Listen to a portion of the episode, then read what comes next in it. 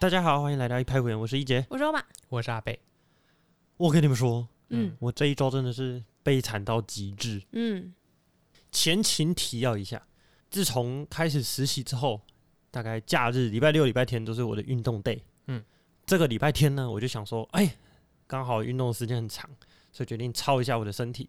我就早上去游泳，然后下午在家里重训，嘿，然后晚上去打篮球，然后隔天发现我的腹肌拉伤了。没有横纹肌溶解，可惜了，哎、我真的有超怕的、欸，我真的超怕，我这样是不是横纹肌溶解？因为拉伤，我不知道是不是拉伤都会这样，但是我的情况是，他们感觉我的肌肉已经变成一个一个一个 hypersensitive 的状态了，你只要稍微动一下，碰到一下，你就会超痛，是不是？对，它就会抽筋。你就哦你就是给他一个刺激，他说我要收缩了吗？嘿，嗯啊，然后就抽筋了，超痛。然后呢，再跟大家稍微的科普一下，我们的那个肌肉有一个有一个反射性的一个一个动作，就是你如果想要把它拉长，它就想要收缩。哎，所以我的腹肌我没有办法平躺，因为我的腹肌平躺状态下，是不是你的你的你的腹肌会被撑开？哎，然后你也被我的腹肌被撑开之后，他就会想要收缩，一收缩他就嘿好我来了啊就抽筋了。我没有办法躺着睡觉，那你就 Q 成像瞎子那样睡，就对我只能 Q 成那样，而而且我很不喜欢那样睡，是因为我的那个就是躺在内侧那个手会麻掉，我都那样睡，超不舒服的。然 那后那我觉得你可能需要一个东西叫做孕妇枕，孕妇枕是它是一个个抱枕，嗯。让你侧躺，然后你可以抱着那个抱枕，然后你的手不会被压。哦有这个东西啊。嗯，它它其实主要是让孕妇放那个肚子，因为肚孕妇嗯正躺的时候肚子很重啊，没办法，要侧躺，要侧躺啊，侧躺肚子你又不能。你完全侧躺，它肚子就会往下拉扯 你。就不舒服的，所以有个东西把它拖着。对对对对对啊啊，跟压到手有什么关系？啊，它同时就避免你去压到手啊。你为什么会压到压到手因为你在侧躺，啊？可是我不懂啊，可是你抱了一个枕头啊啊，你就不会压到手吗？你的手还是在下面啊。我不知道怎么设计，你可以去看看。好，总而言之，嗯我这一周都没有办法正睡，然后就非常的不舒服。嗯，然后这是这是第一个不舒服的点，第二个呢是我自从腹肌拉上以后，我才知道我们人有多少动作都需要靠腹肌在帮我们稳定我们的上肢，嗯，稳定我们的躯干。嗯，因为只要这个动作有牵扯到腹肌要收缩，他就说好，我来了，哎，抽筋。从床上爬起来嗯，需要用到腹肌，早上先抽一次。走路的时候，你的上肢要稳定，再抽一次。维持姿势，你要抬头挺胸，你要把胸，你要把你的胸膛挺出来，你的腹肌就会拉伸。你的腹肌拉伸之后，它会怎么样？收缩，抽筋，再抽一次。我真我真的没好小，我最严重的那一天，大概礼拜二的时候，我大概一天至少那一天抽了三四十次。而 且他，我们知道腹肌有六块嘛，他就是轮流抽，就底下那块先抽，然后换中间，再换上面，超痛，就是超悲惨的。然后后来真的受不了，我本来我我真的有一天有痛到，就晚上是痛到想说，还是我去急诊，然后请他打肌肉松弛剂，嗯，还有我就硬是扛过，就是忍过那一天啊。隔天呢，就跑去那个诊所看，然后诊所就是那个就是严重的拉伤，然后就开那个肌肉松弛剂的药给我吃，这样。有用吗？有啊有啊，但是吃完之后我不知道为什么开始打嗝，我不知道有什么关联，但是我就是昨天打了一整天的嗝，而且那个嗝是很大声的那种嗝，对，是会人家都会一直听到那种我记得昨天上课的时候，一姐在打嗝，然后我就看到旁边后一系的一直转头过来哦，真看你，的吗？真的、啊，很 大声。太丢脸了，然后我跟阿飞坐在旁边，就一直在那边笑。可恶，好笑。对，因为通常一直打嗝的都是我，然后难得看到你可以这样一直打嗝。嗯药物引起好吗？哇，这都超不舒服。那你下次就不要这么拼命的运动啊！对，我觉得大家大家真的是，你如果要从一个都没在动的状态，然后突然突然开始运动的话，真的要小心拉伤，尤其是尤其是尤其是我不会，尤其是不要让自己陷入都没有运动的这个状态哎，。没错，哦，你刚才就一直看我，你就是想要一个想要嘴我，嗯啊，没有，这个是善意的提醒。来吧。好，那我们这个 course 我们在在精神科，对，我们在精神科实习，我们不会只有在本院实习，我们还会去一间高雄市非常著名的专门看身心科的医院，哎，就是凯旋旋医院院。然后说到这凯旋医院，我不知道如果听众有有人是高雄人的话，其实凯旋医院应该在跟在地的那个那个文化的底蕴是非常有关联的。因为我大概从国小开始吧，就是小孩子打打骂的时候，就会讲说啊，你又送凯旋啦，你这个精神有问题。然后就凯旋一直以来，呃，到我这次真的进去实习的时候，他一直以来都是一个被妖魔化的地方。嗯，就觉得里面嗯都是、就是就是一个监狱，或者是来关一些不正常的人那种那种那种地方那种。想象，对，嗯，啊，后来这正式进去之后才发现啊，这个其实他的各种方面都跟我原先预想的差很多。其实不用你不用说，你从小时候啦，我们其实来这边读书，然后就也是会一直听到凯旋医哦，院，真的哦、尤其是进医院之后，你就会知道哦，凯旋医院是这专门就是收很多精神病的病人，嗯，然后你自然就会有对他有非常多的的想象，嗯，然后这次终于有进去可以看到，就觉得一探哦，究竟。感触非常深，就就觉得大开眼界的感觉。哦，嗯我们来描述一下这个凯旋医院到底是一个怎么样的机构。首先呢，它的大门、大厅、嗯急诊嗯，应有尽有，什么都有。但是呢，它的二楼以上嗯的所有的门都是有锁的。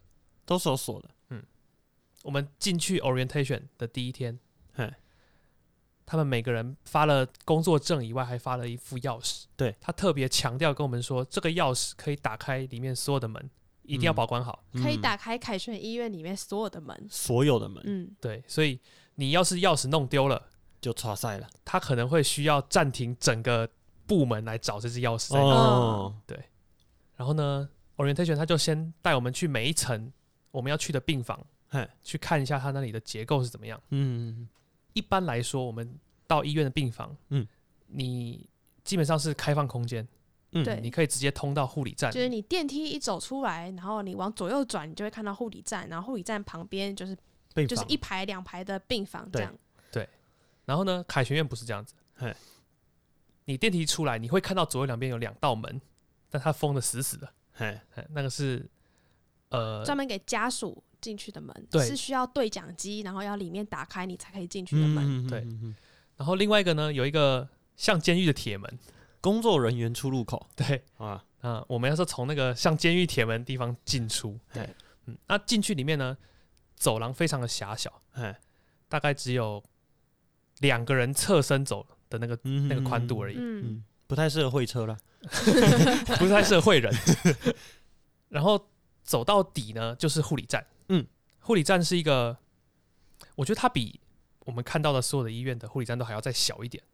嗯，相对再小。嗯，是没错啊。不过我觉得这应该是跟医院本身大小有关系，就因为它嗯本来就不是一间大的医院，哦，对。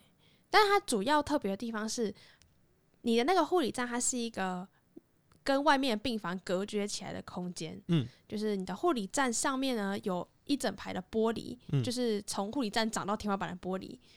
它应该不是玻璃，它应该是哦，强化亚克力之呃类的。也是有可能，嗯嗯嗯就是完全跟病房隔开，所以病人不会没办法进到护理站，但是他们可以隔着那个透明的那个的那个，啊，你去买车票的时候，或是你去买什么票的时候，你会看到他们，呃，就是会有会有一个小窗口，他们可以拉开，然后它可以，比如说你要付钱的时候，是不是就那个盘子，那个各种颜色的盘子，它就会拉开那个那个小门，然后把那个盘子递出来。啊，在精神的病房，就是他们拉开那个那个那个就是那个像小窗口的东西，对对对是可以跟病人沟通互动的地方。嗯啊，当然在护理站旁边还是也是有一个门啊，那个门也是通常是上锁的啊，那哎个门就可以直接通到病房里面。嗯，然后你常常就可以看到，因为外面的病房，护理站外面就是病房嘛，然后病房那边其实是一个开放的空间，嗯所以就会有很多的病人在那边走来走去。嗯，然后因为包括那个护理站其实也是整个是透明的，所以病人可以看到里面，所以常常就可以看到很多病人就会围在那个玻璃趴在那边。看着里面在干嘛？死死的盯着里面的人。有时候他们就他们就会在那边在那边一直动，呃，不在那边不动，然后一直看着你。哦，嗯，超有趣的。一般来说，护理站外面应该是病房的门，可是嗯凯旋医院的护理站外面其实是他们的公共的活动空间，哦就是有电视啊有什么沙发桌椅对对对对对啊那一层楼的病人都可以在那边自由活动嗯。但是他没办法进到护理站。对。对。然后这样子的结构是在整个凯旋医院的病房应该都是一样的就是说护理站跟病房是隔开的。然后如果病人要跟护理师互动的话就是一般的互动啊，比如说你要签名啊，你要拿什么东西的话，可能就是透过护理站上面的就是那个有点像小窗口这样子。嗯嗯，然后如果医生、或者是要进出到病房的话，就是透过旁边的门。上锁的门，对对对，然后你一出去，你就要再确保那个门有上锁。嗯嗯嗯，对。我记得在还没有进到精神科呃实习的时候，之前就有同学有先跑过精神科，他就跟我讲，他们那时候第一天进去，学长姐就跟他讲说，你们要小心，有些病人会试图跟着你们一起离开。他 说你你在开门的时候，你要小心后面有没有人，有些会想要跟跟在你们后面，然后一起偷偷溜出去，这样要小心。然后他们就说，他们第一天进去的时候就跟一个病患对到眼，然后病患就从远远的远方，然后直接跑过来贴在那个玻璃上面，然后一直看，就是他们两个就被吓到。那是一个很酷的体验他我我猜那个病人是好奇怎么会有两个陌生人出现，哦，有可能，然后嗯。介绍完病房嗯，区域之后，他就带我们到我们的休息室，算休息室吗？对，就是我们的讨论室啦，个人座位对对对对，呃哦，对，我们之前在所有的医院，他们都是给我们一间讨论室或是会议室，嘿，然后里面散落着大量的椅子，嘿。然，后我们就自由坐入入座这样。嗯嗯嗯。这一次呢，我们在图书馆，嗯嗯，每个人有一张独立的办公桌，好爽，就是像那种公司的上班族，一个一个隔间的这种感嗯觉。没错，然后还有一台电脑，对。啊啊！一姐没有电脑，有大家都有电脑，但是我没但是有两个人没有电脑。没错，对，设备不足，但每个人都有桌子。嗯嗯然后，而且他们就是上面还会贴每个人的名字，嗯，就写某某医院某某某这样子，嗯，嗯然后这就是你的位置。嗯嗯有一种归属感，你知道吗？对，我觉得许久不见的归我觉得其实很棒哎，我觉得它会是一个让你可以想要认真做事情、提供效率的一个一个环境。哦，就是你平常在就是我们的医院讨论室里面，你进去，然后整个东西都很乱，然后大家都在那边，你就是虚无缥缈的一个一粒灰尘，你就是会想要耍废。嗯，可是你做到你那那个整齐有条理的办公桌上面，然后又有一台 functional 的电脑的时候，你就会大大提高你的做事效率，没错，你就想要认真的打病历啊，认真的把作业写一写。嗯，嗯，但是我没有电脑，而且那边我超喜欢那一间，是因为那一间它是有挑高的天花板，嗯。而且它旁边有很多的玻璃，所以那个光就都可以一直洒进来，嗯然后就觉得哦很舒服，然后又很明亮，嗯，然后又很安静，嗯，超喜欢的。但是他那台电脑虽然是 Windows 十，但是他没有更新到最新。所以你很生气，嗯，然后我就 我就按更新键，然后花了一天更新，发现他的防毒系统不让我更新。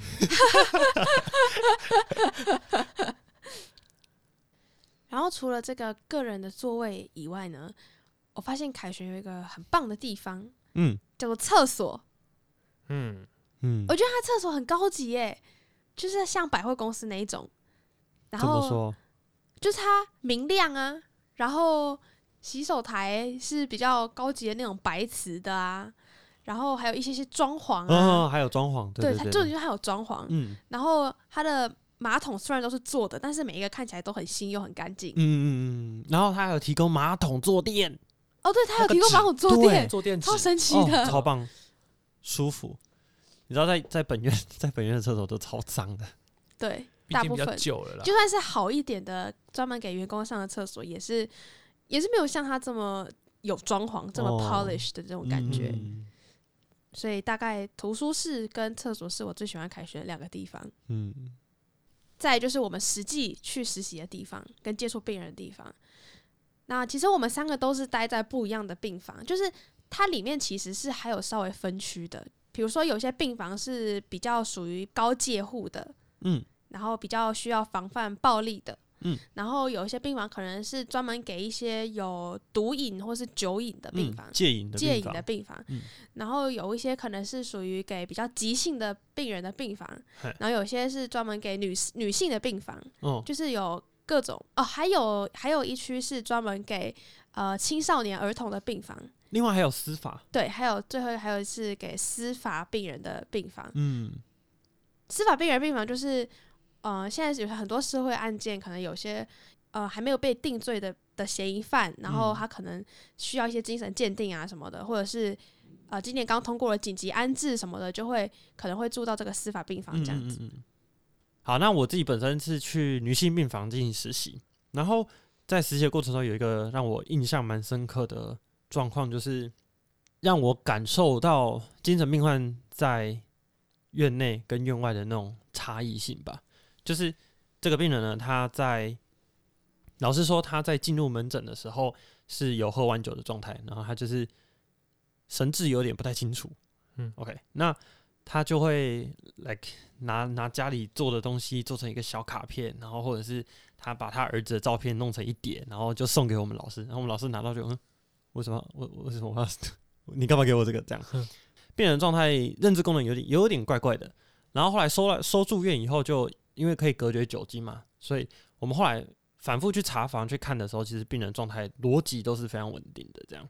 哦，然后有一次有一天的那个会谈，就是跟算是家家族会议吧，然后就要跟他的弟弟来谈哦，病患的状况怎么样，是不是还要再继续住院？然后这画面就是这样，我跟老师，然后还有护理师跟学姐，我们要走进去的时候，就有一个中年大叔，然后穿着西装端正的坐在那个会谈的那个沙发上，然后坐下来之后，第一个看到的就是桌上有非常多的文件，有存折，嗯有列印出来的 LINE 对话，哼，还有就医记录啊什么的，然后就很好奇到底是发生什么事嘛。然后这时候那个病患的家属就开始讲了，啊，他说：“医生啊，我真的非常担心他，他只要一出医院，他的认知功能，只要他喝酒，他认知功能有异常，他就会被骗。嗯，他的情形就是他在外面喝酒，认知功能差了以后，就会被诈骗集团骗。有人就会试图跟他讲：“哦，我现在被黑帮勒索了，所以我需要钱。”然后呢，这个病患就会付钱给他。嗯，重点是病患也没有意识到自己被骗了，因为他的认知功能受损，嗯，所以他就会不停的想要跟他的家属拿钱去救这个诈骗集团。哦，对那家属也是正常人了嘛，他们就觉得这应该就是诈骗集团，所以他们就不给他钱。然后这时候病患就怎么做呢？他就去警察局告他家属，他说你们你们侵占我的财产。所以我们在桌上看到的那个 LINE 对话呢，就是家属跟那个诈骗集团的对话。诈骗集团就说：“哦哦，因为你姐的状况啊，然后我真的过不去这个坎啊，我需要我需要大哥你借我一点钱这样。”嗯，那就把这些这些东西给印出来，然后旁边的存者呢，就是要那个家属要跟我们讲说，短短一段时间内，病患就已经被骗了五六十万了。哦，对然后后来病患被带进来一起在进行家庭会议的时候，病患看到这些也是啊，有发生这些事哦，啊，他完全不知道，就是他以他没有接触酒精，然后状态是正常的情况下，他知道这是诈骗，哎，可是他只要一出去，然后一喝酒，他就完全没有办法辨别这到底是对的还是错的了。啊，好酷哦，这种就很尴尬、你到底要到底要怎么办？你你出去，你就只能跟他讲，你真的不能再喝了。可是他一喝，他也会就是脑筋可能就会有点问题，然后就会被骗。嗯，对，所以就我觉得医生的角度也很两难啊，他就一直卡在病患想出院，可是我能不能放你出去？对，而且我要我需要你的保证就是你不喝酒了。嗯哼，对，但是病患就一直说好啦，四分之一啦，我可以协调到四分之一。老师就感受到他的无奈，就一直卡在卡在这个中间，就在还在想到底到底要怎么处理这样。可是没有帮他转接到一些戒酒的门诊嘛，没有或是一些欸疗程，很奇，这也是蛮奇怪的啊。因为本来要叫人家戒酒就不是一件很容易的事情啊。嗯就是他是有明显在他的他的那个饮酒量是有在减少，但是还是目前情况来讲，就是他一碰到他基本上认知功能就不好了。对啊，有没有转接到戒瘾这个后续就没有再追踪了啦。哦，嗯，嗯好啦，我是觉得呃，天助自助者嘛，可怜之人必有可恶之处，这还是有一点道理的。嗯，所以大家还是要就是自己注意一点。慎防酒精。那我我这一次去的是身心病房，他感觉就是，嗯，什么是身心病房？那也不是全部都是身心病房。对？可是我的病房名称就叫身心病房，我也不知道为什么。OK，但总之呢，我去了之后，学长就分配了一个病人给我们。嗯嗯，他说他要先去跟病人询问一下，能不能愿意让我们两个实呃实习医师跟他会谈。嗯嗯嗯嗯然后学长就去了蛮久，我想说完蛋了，这个病人可能不愿意。愿意，对。然后结果呢，学长就回来说，哎，可以，但是呢，他想要先看看你们两个是谁，看长什么样子。哦，面试。对对对对对，我想哇，面试。面我说试官，面试找主治医师面试了，是不是？去了之后呢，他的讲话速度很快，就是它的快是快到它的鱼尾会字会粘在一起，你听不懂的。嗯例如说，你们是谁？他可以快到变成你们谁？你们谁？，OK，嘿，就是会这么快。嗯他有些音会直接被省略掉。嗯嗯，但是学长好像完全听得懂，我们蛮困惑的。对，而且他我们在讲话的时候，句跟句之间是会有空隙，嗯嗯，会会稍微喘息一下，思考一下讲什么。嗯他几乎没有，他会一直连珠炮这样叭叭叭叭叭跟你说。但是他讲的东西是有道理的吗？就是他是有合乎逻辑的吗？有逻辑的，就是他看到我们，他会说你你们是谁？哦，你们是实习医师哦，哦就是你们两个哦，啊帅哥呢？哦，你好高哦，啊，你比较胖，这样，对对对，他会很快速的把这些里面在夹杂人身攻击。没有，他就是把他看到的东西，他想到什么马上就讲出来。OK，嗯，哎，但是基本上他还是蛮友善的啦，嗯，哎，除了他说我比较胖之外，你你看呐、你就很胖啊！那是因为跟我一起去的那个很比瘦、啊，较瘦。你你看人家就那么瘦，你就那么胖啊！好了，继续。那总之呢，面试既然过了，那我们就开始就是去会谈这样。啊，所以你的病人是女生女生女生，？OK OK 嗯然后一开始我们先我们要先去准备一下我们会谈到底要讲什么，OK，所以我们跟学长稍微讨论一下，嗯然后再自己读一下书，嗯。啊，拟定了一个大概的会谈内容之后，我们就去找他。嗯。病人看起来呢，他的衣着虽然没有到光鲜亮丽，但至少是得体的、干净的。嗯。但是他的头发是比较散乱，就是你嗯。可以看得出来，他的头发跟他的衣服是有一点反差的。OK，嗯。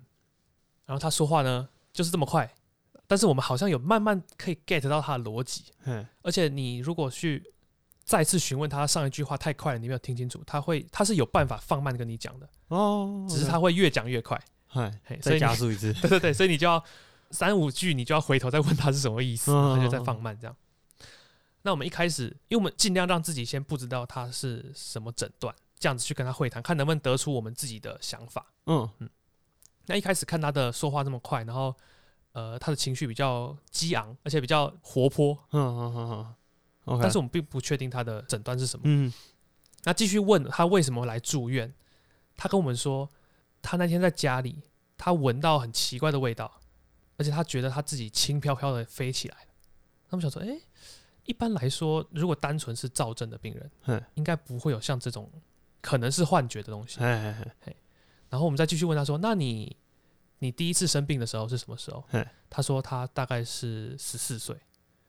这么年轻，哎、很年轻。那我就跟他说：“那你你记得你第一次呃生病的时候，你原本在做什么嘿，？”他说他是警察。他是警察吗？十四岁呢？十四岁怎么可能是警察？对啊，对，但是我们就去去追问他说，十四岁应该是来国中，嗯你怎么可能是警察呢？嗯然后他就觉得有点混乱，他就说：“国中，国中，我我读国中啊，我读什么什么国中，，OK，可是我是警察，我进来的时候是同事带我进来的。”哦，哎、就是显你显然可以看到他的两段记忆是在冲突。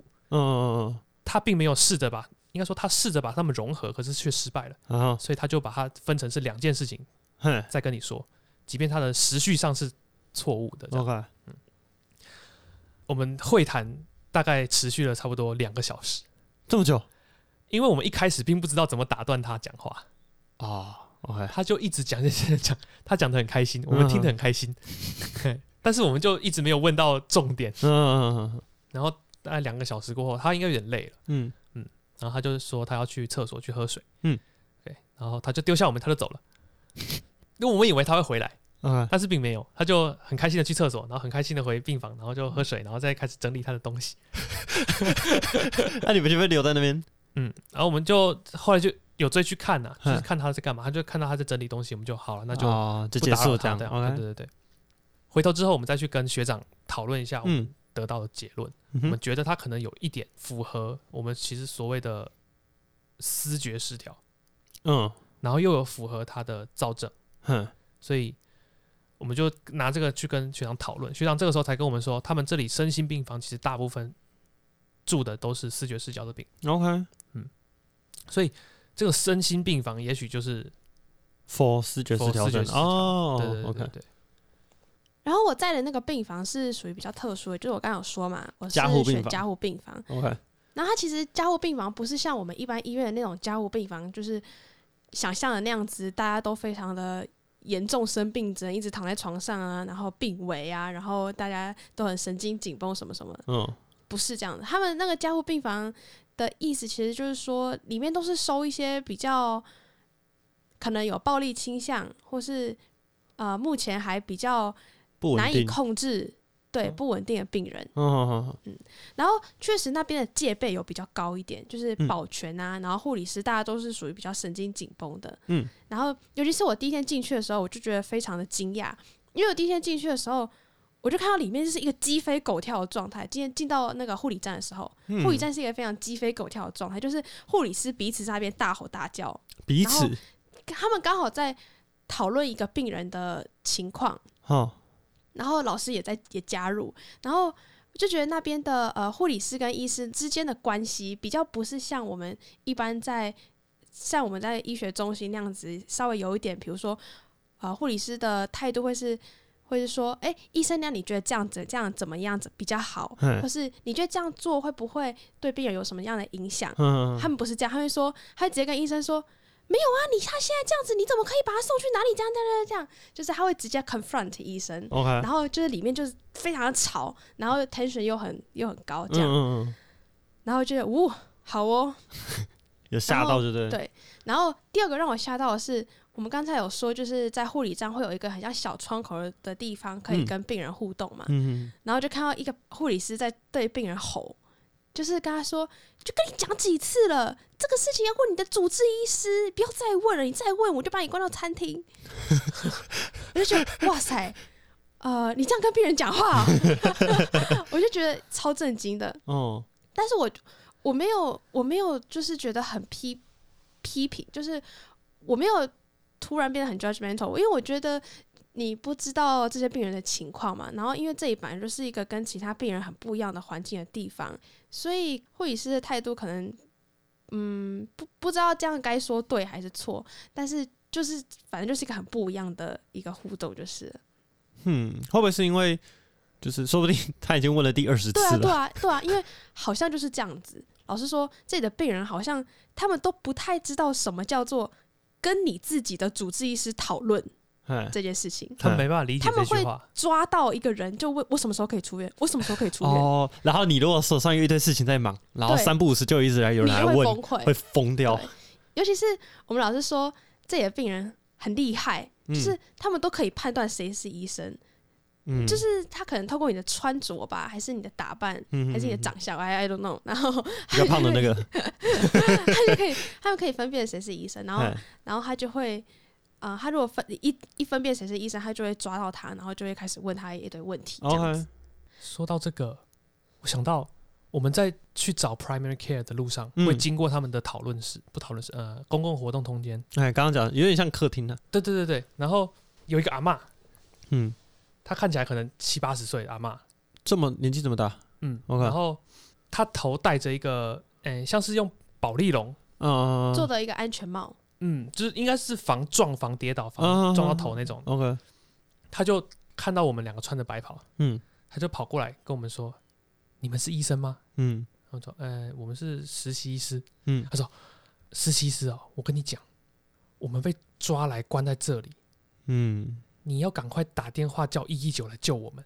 我说：“哦，真的哈、他说：“对，我跟你说，你看那些哈，那些其他医师哈，我们就跟他们讲，要打电话救我们，结果讲了讲了，他们都不听，嗯，这关了那么久，还他还要逼我们买东西，然后又不放我们出去，你一定要赶快救救我们。”那你们怎么回应？我就说打电话给一一九哈，嗯好，我们再跟其他医师讨论一下。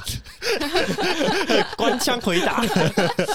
但是我有 catch 到一个点，嗯，他逼他们买东西，嗯嗯嗯，就是怎么会医院怎么会逼你买东西？嗯然后后来我们去看，原来是他们每一周都有一个生活用品的采购清单，哦你可以自己填啊，你需要什么东西这样子。嗯哎啊，那个价格都超便宜的，五块十块那种。嗯但是阿妈可能觉得他是那种。可能大陆那种旅游团有没有会把你关起来，然后你要买五万块的 这个古董才可以出来这样子？阿妈阿妈可能觉得是这样子，但是他就是我们只要路过，他就会死死盯着我们看。哦，嘿啊，他可能希望我们打电话叫他们出去。他把他他把他的期望都寄托在你们身上了。对这个买东西，其实我在楼下也有看到，就是家务病房。嗯就是我那一天那天在护理站的时候，我就看到，哎、护理师突然叫所有的病人都过来排队，就是嗯排在窗口前面，然后就想说，你们排队要干嘛呢？然后这时候看着看着，他们就拿出了一篮子的刮胡刀，OK，每一个人都有自己的刮胡刀，嗯而且每一个人的刮胡刀都不一样。就是有些是看起来很高级的那种电动刮胡刀，哦，啊，有些就是那种像饭店那种很洋春的那种刮嗯胡刀。嗯嗯然后他们就是每个人要排队来领自己的刮胡刀，然后刮胡子。我记得护理师还特别跟他们说：“你们不可以回房间刮哦，你们只能站在旁边刮。”所以所有的人就站在那个窗口旁边，嗯就是靠近护理站的地方嗯刮胡子，就站在那边刮胡子。啊啊，掉地上啊！对啊，就觉得很酷。他可能是怕，因为刮胡刀毕竟有刀片啊，对对他可能是怕他离开他们视线会有危险。对啊，嗯一定是，嗯所以只能在旁边刮。嗯嗯，然后再说一下他们住的环境好了。其实我觉得他们住的环境没有很好，虽然医院就是那样子，你也不能奢求多好，但是看起来真的就是很比较简陋一点。尤其凯旋医院可能又是比较久的医院，就是墙壁啊都是白色的那种粉刷，然后而且是粉刷久了之后有点脏脏黄黄的那样子，嗯然后然后没有什么家具，嗯就是整个看起来都非常的暗淡的这种感觉，没有生气。然后因为这些病人也不能去户外晒太阳什么的，他不是像在一般的医院里面，你病人你可以有时候可以，你可以推着他去去医院外面晒个太阳，嗯走走，在走廊上面走走。没有，他们就是只有在限制的那个范围可以走动，所以你会看到很多病人就在那个小小的空间在那边来回走，来回走，来回走。嗯嗯嗯其实，在外科的病房也会看到病人在那边来回走，来回走啊，因为术后要赶赶快下床走路这样子。对然后在那个地方里面，还有其实还有一个小小的一个空间，就是我刚才有说，护理师威胁他说，你再怎么这样，我就要把你关到餐厅。嗯那个餐厅里面其实就是很多，它其实感觉不像是一个真的餐厅，它只是里面有很多张桌子跟椅子，然后还有一个电视。嗯然后我们那时候确实有看到两三个病人就坐在餐厅里面，然后他们就什么事都没有做，然后就坐着，然后有些就趴着睡觉。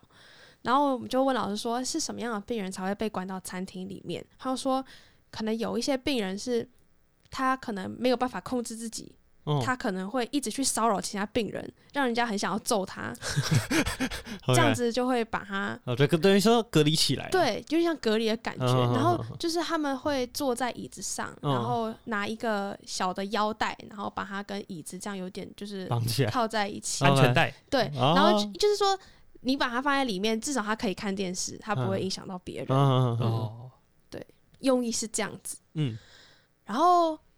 呃，其实里面还有一些处理，确实是会觉得有点争议。像这种，你就把它绑在那边，确实是一个比较争议的地方。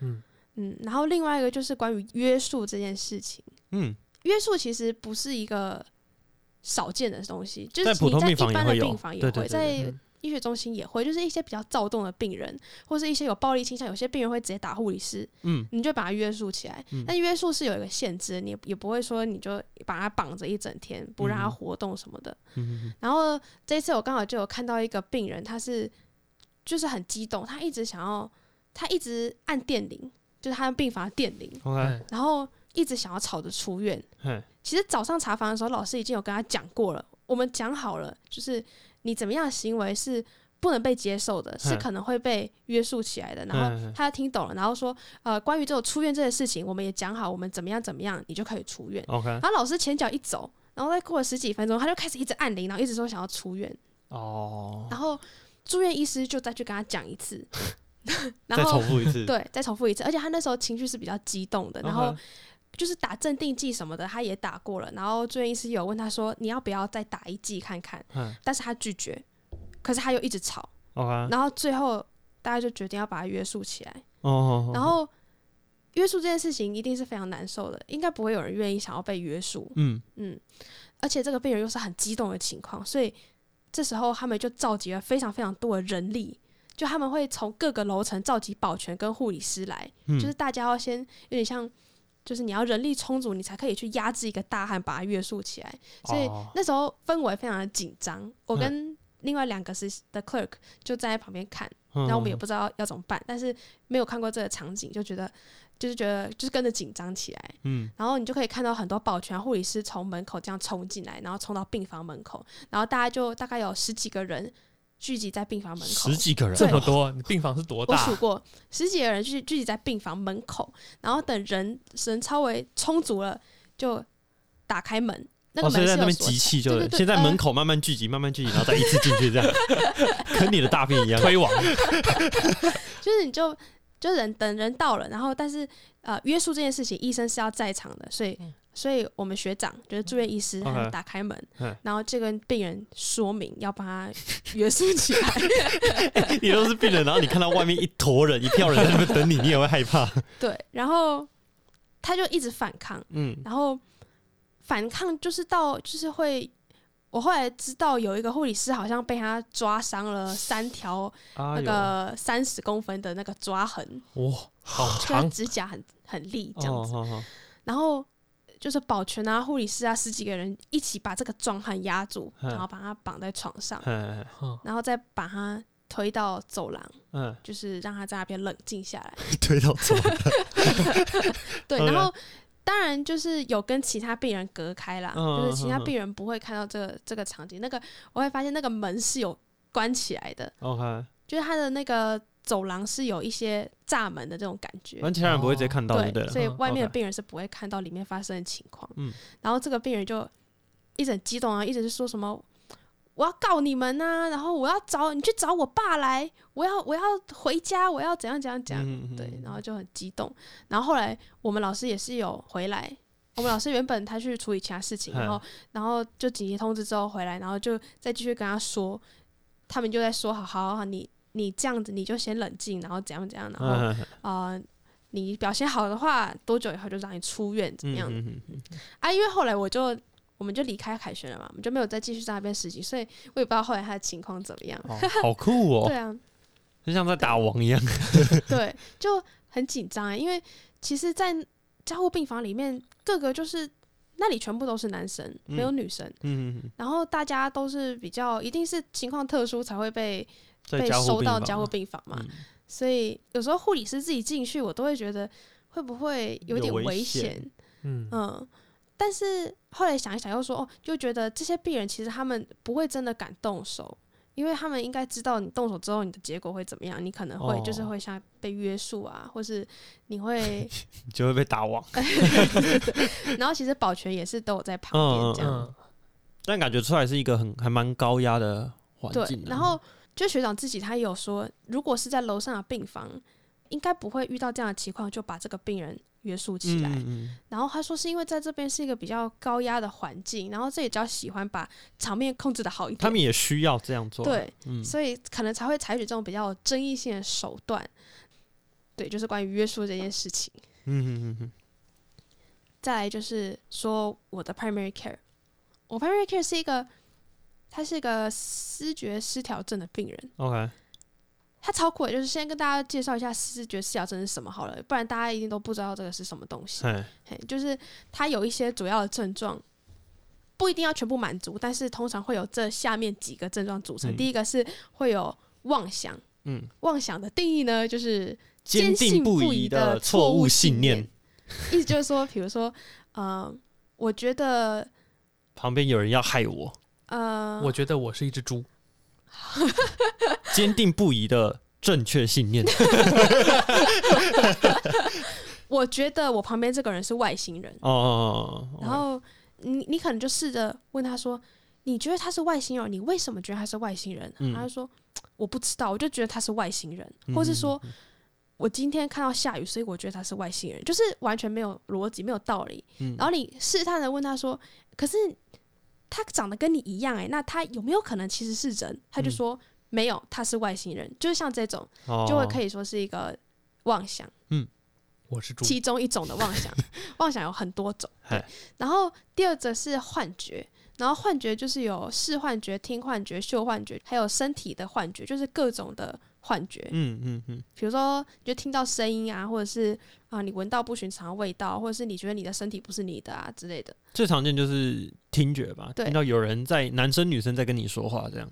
嗯然后第三个是胡言乱语，嗯就是你讲话可能没有什么逻辑啊、不连贯啊、答非所问啊这种的。嗯哼哼，然后第四个是你的举止行为就是很奇怪，嗯它的他的他的原文就是它原文其实还蛮笼统的，就是反正你的举止行为很奇怪，或者是你有一个僵直症的这个情况。嗯好然后第五个就是你有一些负向症状，就是你可能情感比较淡漠啊，然后你对事情没有办法集中注意力啊之类的。嗯，好，然后反正我这个病人他的主要的表现是在于妄想跟听幻觉。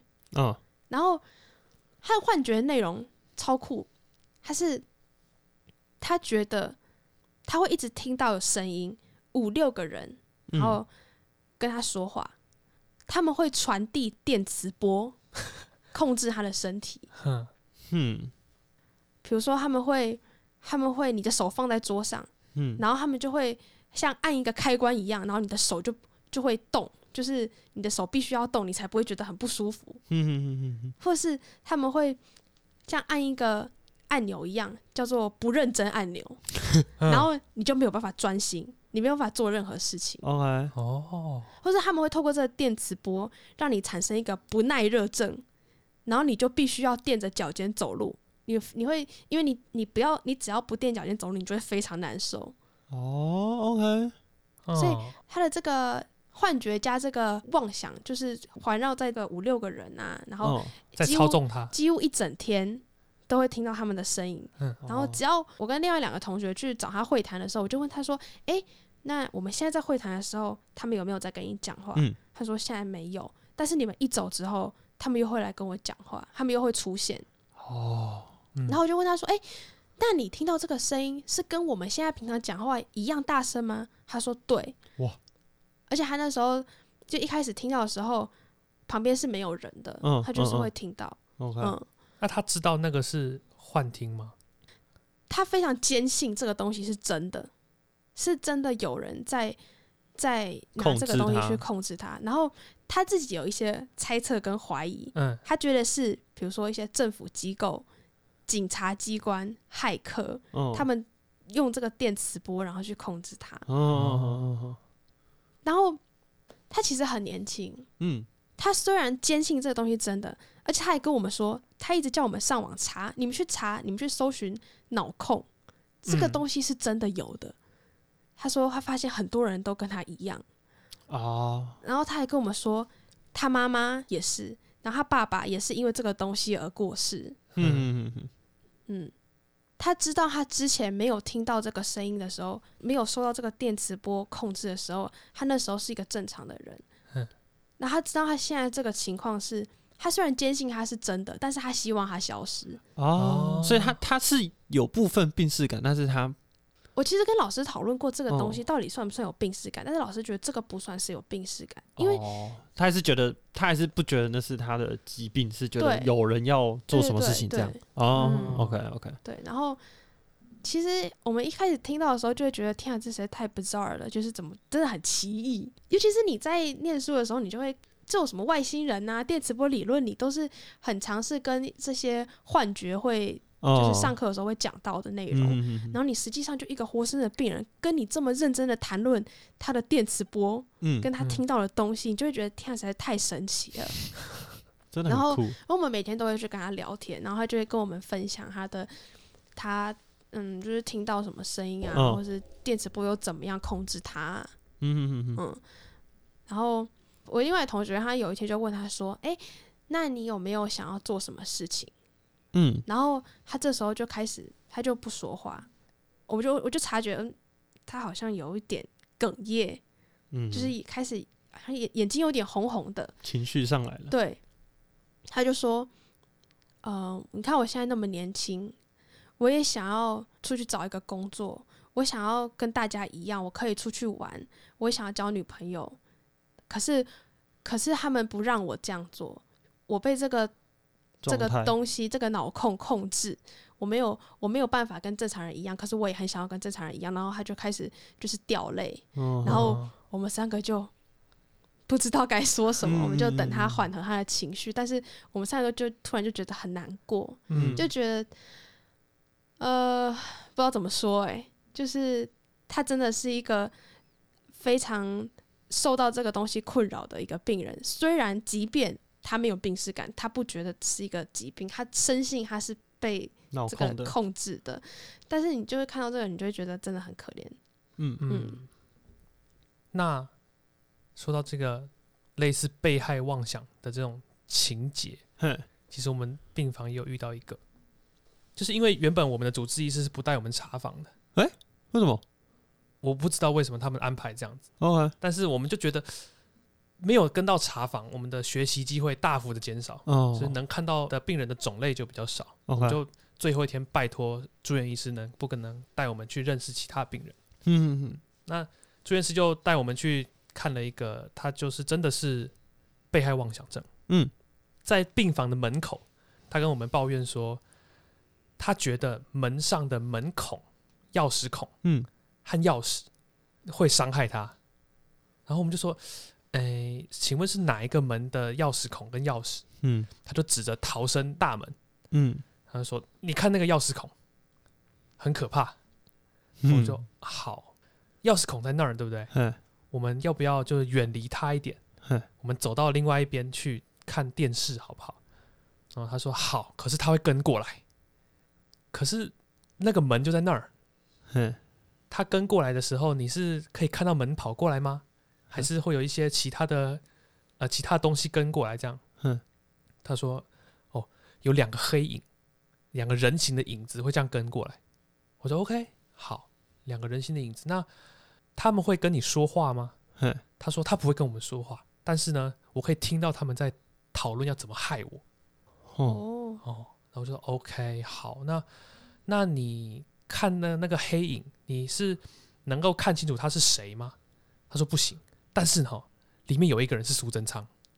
OK，我说 OK，好，那为什么苏贞昌要害你呢嗯？他说我不知道，但是哦，我偷听到他们讲话，他们说他们幕后的金主是巴菲特，好好他说神奇哦！巴菲特出钱要他们两个来害我。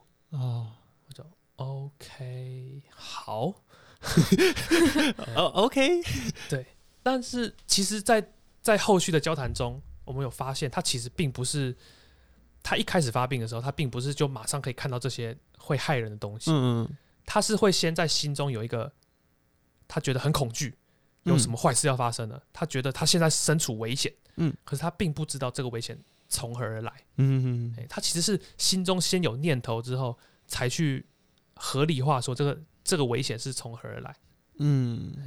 所以我就在想，也许啊，像例如说我们做噩梦，然后半夜醒来，是不是你在刚醒来的时候，你还会残存那个恐惧感？嗯，还会喘，对对对对。那假设这种被害妄想的病人，他就是心中还一直残存那个恐惧感，然后没有办法散掉。嗯这样感觉很难受哎。对，然后他最后就只能去去解释说这个恐惧感从何而来。他只能从现实生活中这东抓一点西抓一点去拼凑一个对他来讲合理的故事。对，合理的故事、合理的威胁来去解释他心中的恐惧。哦，我就想说，那如果是这样子的话，如果是照我这样理解的话，那其实他们真的很可怜。嗯。嗯，嗯，就是他被大脑骗了，嗯，嗯。嗯，而且他逃不出来，对，他逃不出自己，哎，嗯。我觉得这种就是在里面看到很多让你会真的会觉得很不可思议的病人，嗯。然后可仔细想想又会觉得这些病人真的感觉在他们真的很痛苦，嗯，他们完全没有没有办法可以可以获得任何的缓解。我嗯觉得现在的精神医学感觉还是还蛮有还是蛮有限的，可以主要还是以症状治疗为主、啊，，对，嗯，症状治疗跟尽量去恢复他们的日常生活功能，嗯，嗯。功能上的恢复是，对对对对对，疾重要的病本，身可能就还没有那么透彻，嗯，嗯，其实还蛮多人会一直反复出入院的，嗯，很多哎，真的很多，对啊，因为看到他的病程就哦，从他发病那一年就开始住，然后就哦。反复这二三十年，就是急性就住进来，缓和出去这样，然后反复嗯。这样。觉得如果是我在这样的情况下，也不会好受了。嗯。嗯。而且我在看那个精神疾病的诊断标准啊，嗯。它其实里面有很多东西是你会觉得就是一般人也会有的情绪啊，嗯对。嗯。但是他在诊断精神疾病的时候有一个最重要的原则，就是他必须这些症状要能够长期的影响他自身或是他周遭的人的日常生活，嗯。你才有办法把它诊断为他是精神的障碍。嗯你才能把它诊断诊断为一个疾病，对，嗯。因为其实那些东西蛮多是正常人情况的也会有，什么悲伤情绪啊，对对。事物提不起兴趣，这个都会有啊。对啊，或是什么激动啊，然后你讲话会很快啊，你有时候你很不爽，你也会想要打人啊，对啊，欧玛有时候都复合了。嗯呐、怎样？或者是说，哎、你你你可能会看错什么东西啊，你有时候也会，哎、怎么讲？你刚睡醒也会有些幻觉啊，嗯对嗯。你有时候也会莫名其妙冒出一个念头，你也不知道它从何而来，嗯。但是它会消散，而可能这些病人他不会，所以我觉得也许并没有就是我们跟他们并没有那么不一样吗？你是想要表达这个对吗？，我就是觉得其实我们可能没有差那么多。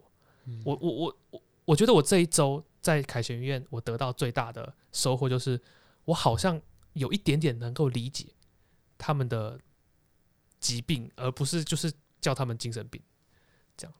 感觉像就像做了没有办法醒来的噩梦吧。有一点，有一点，嗯，对。最后还想要讲一个，就是我们刚才有说的那个司法病房。我虽然没有在司法病房里面实习，但是我们楼下也是有一些司法的病人，然后我嗯。刚好就遇到一个，OK，而且老师还有带我们去跟他会谈。嗯。哦，对，老师告诉我们他是什么案件，然后我们就去我们就去了解了一下，嗯。然后再去看这个病人，然后老师就会问他说：“诶，你记不记得你做过什么事情？”嗯，他就其实你明显可以看到，他确实跟正常人不太一样。老师意思说，他之前是一个完全完全正常的上班族，嗯，但是你现在坐在你眼前这个人，你确实可以看到他就是很脆弱，他会没有办法集中精神，他讲话很慢很迟钝，然后他没有办法完全的回答你的问题，他可能要想很久，然后他可能有一点在抖，就想讲，反正就是我们先没不诊断他到底是不是精神疾病，但是你可以很明显看出他有一点影响，对。然后老师就会问他说：“啊、你记不记得你做过什么样的事情？”然后他就会很，就是有点像那边想很久，然后才讲一点的东西。嗯整个问完之后，我其实那时候心里就觉得，我觉得这个人有一点在隐瞒什么东西。嗯，就我觉得不是像他，简单就是说，我觉得他在说谎啦。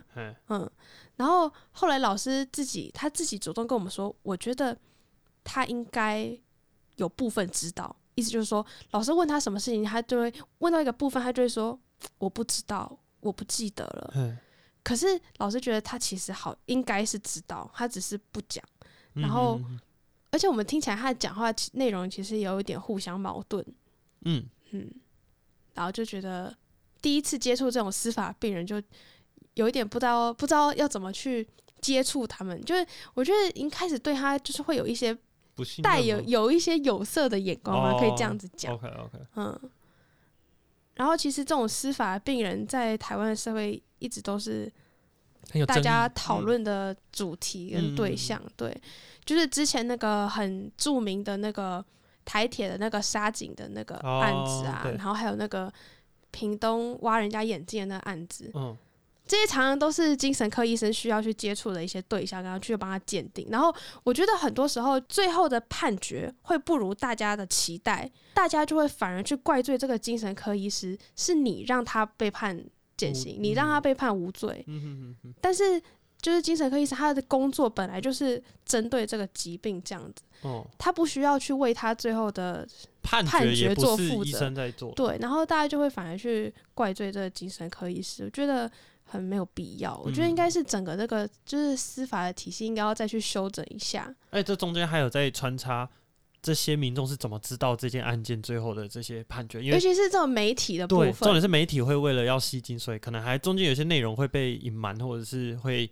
断章取义这样。嗯，所以到底实际上，你如果没有真的去了解，很容易把你你的情绪就灌在某一个错误的对象上了。嗯，对，那刚刚听了很多嘛，会谈会谈会谈，在这个东东是什么呢？精神科里面很重要啦。其实不管不也不是在精神科啦，就很多你你在告知坏消息的时候，有一个很重要的基本技能，就是同理心的展现啊。所以昨天就上了一堂课，就是老师教我们你怎么去辨别病患的现在的情绪，怎么去抓出他这些这些语言底下的情绪，然后跟他的原因，然后试着把它给表现出来。这是我们昨天那堂课的一个目目的。这样上完了课以后呢，老师就安排了一个活动，他们就安排一个标准病人要跟我们互动。然后简单来讲，就是这一次的练习就是要让你哦能够察觉到标准病人的情绪，然后你展现你的同理心，然后让他对可能根据不同的剧本吧，你要让他让病患对医疗体系，然后让他感觉到我们是跟他在一块的这样。嗯，OK，所以那个剧本基本上就是标准病人是一个一个妈妈，然后她孩子就是从小大概三四岁就诊断是自闭症，然后一直到现在十七十八岁这样。好，所以这个整个那个剧本就是，哎，小孩子在家里自闭症，然后晚上有时候不睡觉，然后会会乱丢东西，会翻桌，会反正就是会吵闹这样，然后妈妈就很焦虑，所以来到你的诊间，OK，所以我们就一个一个上去训练。好，那我就自告奋勇，我想说这个这个这个机会，心理学大师，这个机会难得，然后欧玛又一直那个那个那个鼓吹助澜，没错，然后就上去了。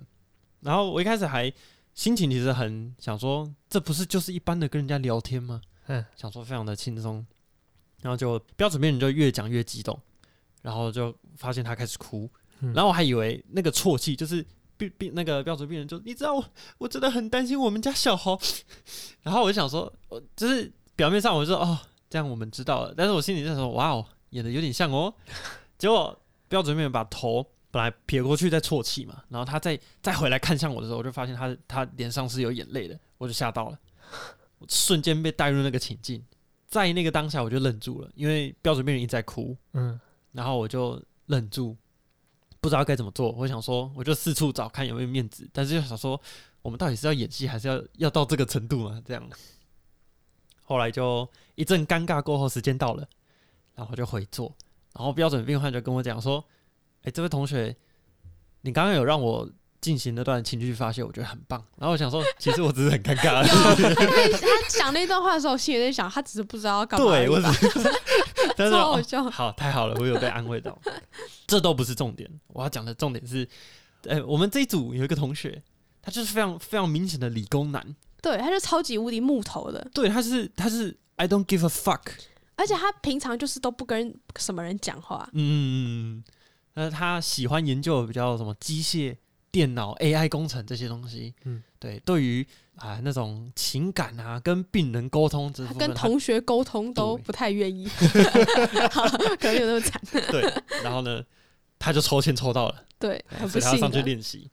然后重点是吼，我们昨天练习的人，这个剧本大概跑过四五次了，对，他是最后一个上去的，所以也就是说，在他对在他之前，他已经看过对其他四位同学用同理心展现的方式跟病患聊呃沟通了，对，嗯，但轮到他上去了，然后也是一样嘛，就是标准病人他就会讲一讲讲，然后就越来情绪越来越激动，嗯，然后就开始哭。嗯我应该要怎么办？我们家小豪要怎么办？然后这位同学他就一样愣住，但是 except 他的愣住就是木头脸，他没有很慌张什么，他就只是真的不知道要说什么，然后还在哭，然后他就突然就说：“太太，你你先冷冷静一静一下。你先冷静一下，我们来谈谈你家小孩的状况。可是，可是，”然后，然后他就去，可是，可是我真的很担心，怎么办？怎么办？然后就说。好了，你好了吗？我们要开始讨论小豪的情况了吗？然后，然后他就，然后接着他就不等他不等他讲完，然后他就继续哭，然后他就继续讲，他就说：“标小豪现在呢有两个主要的问题，第一个是什么？第二个是什么？”然后 meanwhile 哦，标准病人还在哭，对，然后标准病人一直哭一直哭，然后讲话就越来越大声，然后他们两个人声音就混在一起，哎然后讲到后面，标准病人就说：“我们家小孩他真的很可怜。然后，然后这位同学就说：“是怎么个可怜法？” 完全大宕机。”但是完全不 care，就是标准病人的那个那些情绪。而且你冷静一点，对，他是认真的，他是认真不知道要怎么跟标准病人讲话，哦他是认他不是故意要这么白目的，你知道吗？嗯他是认真希望你可以冷静下来，好好的跟他讨论，这样对才可以得到一个最有效的解决方法。没错，你在那边哭是没有用的。就是情感这些只是在那个延宕我们给予正确治疗的这些这些对阻碍你。每哭多哭一秒，我们就少，我们就慢一秒，可以讨讨论出有效的治疗方案。，所以请你在浪费时间。对，对对对你可以了吗？你你你 然后我们在台下来的同学就坐在旁边，全部都在那边憋笑，在笑的快受不了。他真的很 真的很奇葩哎、嗯可是我完全可以理解这种想法，对我也完全可以理解，虽然我不会这样做。但是我觉得，如果那个病人可以马上停止下来哭泣的话，一定可以得到更有效的这个。更快速、更有效率的这个解决办法。对，哦，嗯，可惜他办不到，所以所以是标准病人的错误。所以我的哎、怎么？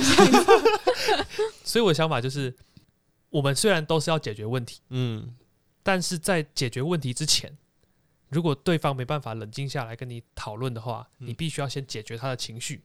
嗯，嘿所以你就要切换你的思路去。你可以继续用理性的方法，但是你要必须要去解决他的情绪。你冷静一点。你好了吗？就是你要去寻找一个最快速解决他情绪的方法，嗯然后再切换回来解决问题。这样，嗯，其实这个同学就是响铃之后，他下台，然后旁边的学姐说的第一句话就是：“学弟，你是理工脑吗 非常的感受到不太对劲。？”然后他说：“其实刚才学弟这样的表现也也没有所谓的错，就是嗯是不一样的方法，他是属于比较问题导向的方法。嗯然后，但是我们这堂课主要是要训练大家的同理心，哎，所以他他没有说这样做是错的，只是只是他希望大家可以就是练习到这一这一块。嗯嗯，就是两种技能啦。对，哦但是、但是我觉得要要让这位同学就是实在还是有点困难啊。不会不会，那想法比较直来直往。我觉得也没有逼人，也没有必要逼人家这样怎么样啊。就所以有他就是些人就对啊，他说明以后在的领域，他这样做才是最有效率的解决对啊，他是说就就有些人就觉得这种很烦啊，不想要接触啊就啊。转给一姐。嗯，他一开始哭就 OK，那我帮你转诊一节医师啊。下一位，你要拿这张转诊单，你要哭完之后再回来找我，我们再来讨论。不不不不，你哭完之后就在一节医师那边追踪就好了。推直接推走。好了，那今天这一周的医学周报就到这里，谢谢大家啊，下次再见，拜大家拜拜。大家拜拜。